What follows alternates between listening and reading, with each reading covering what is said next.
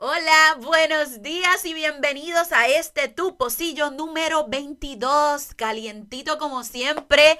Hoy es viernes, viernes 21 de octubre y me complace seguir acompañándote cada mañana o a la hora que sea que me estés escuchando. Mira, el tema que te tengo es perfecto para el viernes. Te cuento un poquito. Eh, hace un tiempito estaba escuchando una entrevista en un podcast y la muchacha estaba contando acerca de, pues, de sus problemas que había tenido con las pasadas relaciones. Y en el podcast ella dice, eh, yo me di cuenta tarde que lo que estaba haciendo era orbiting. Yo espero, ella lo dijo así, pero pues, y yo orbiting, me quedé como que, orbiting, ¿qué diablo es? Y detuve el podcast y me puse a buscar información acerca de qué rayo es eso. Eh, miren, me sorprendí la cantidad de información que hay al respecto. O sea, esto nosotros toda la vida hemos sabido lo que es, pero ya en términos psicológicos, pues se le puso orbiting o mantenerte en, en la órbita, pero con su distancia. ¿Qué es esto en arroz y habichuela? Ustedes han escuchado el dicho que dice ni come ni deja comer.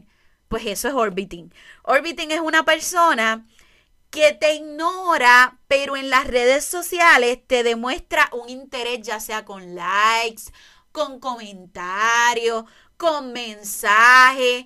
Pero si tú le tiras al teléfono o tú le, te dejen visto o no te presta la atención que tú quieres, entonces te mantiene en esa en ese neutro, en ese limbo que tú no sabes si es que tú le gustas o es que la persona es amable y demás. Eso lo están llamando últimamente orbiting, pero la realidad es que esto es lo que siempre hemos conocido como que fulano ni come ni deja comer.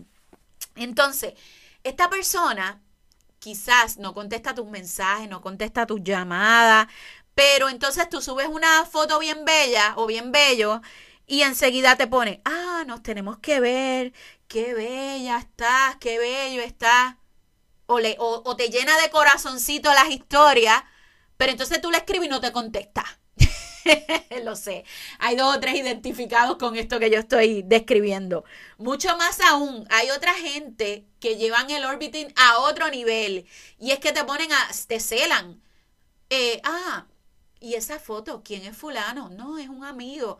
Ah, sí, no, yo quería saber porque pues quería saber si tú estás en una relación y tú le dices, pero ajá, este, ¿para qué? ¿Para pa salir? ¿Tú quieres algo conmigo? Y de pronto, ¡pum! No sabes de él en dos o tres días más. Pero entonces nunca se van del todo, nunca desaparecen, siempre están como que dándote la vuelta, este, dándote como si fueran satélites, pues así. ¿Qué sucede? Esto genera en ti una confusión, dependencia al celular y también dependencia de esa persona. Porque si esa persona te gusta, tú haces todo lo posible por de alguna manera llamar su atención. Y por ejemplo, si hacen como dos días subiste una foto bien bella y esa persona te comentó y fue la única reacción que tuviste porque después subiste otras cositas y esa persona nada que ver, pues ¿qué tú vas a buscar? Subir otra foto más bella para que entonces esa persona te vuelva a, comentar. Y entonces todo el tiempo caes en esa dependencia de afecto, de likes, de mensaje. ¿Qué sucede con todo esto? Lamentablemente las redes sociales nos han hecho creer que tienen la capacidad de sustituir la interacción real. Eh, además, las redes sociales eh, han incrementado el asunto del orbiting, porque antes de las redes sociales, pues, ¿qué pasaba? Que si tú estabas en la escuela, el tipo pasaba 20 veces por la escuela y te miraba y demás, pero ahí quedaba todo y ya. Ahora con las redes sociales, con los likes, con las interacciones, pues eh, se da más esto de que la persona quiera estar presente en tu vida, pero no tanto. Es como si te tuviera, como si te quisiera tener en layaway. ¿Qué pasa? Tú no puedes eh, interpretar lo virtual como las señales reales, porque lo vas a interpretar eh, basado en tu fantasía. Y yo sé que suena triste y duro lo que estoy diciendo. Todas, todos en algún momento hemos estado en este jueguito del orbiting, de, de ni come ni deja comer.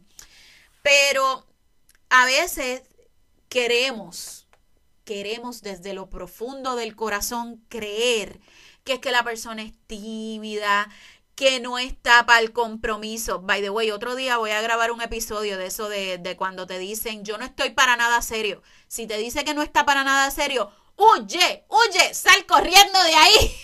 Pero eso lo digo otro día.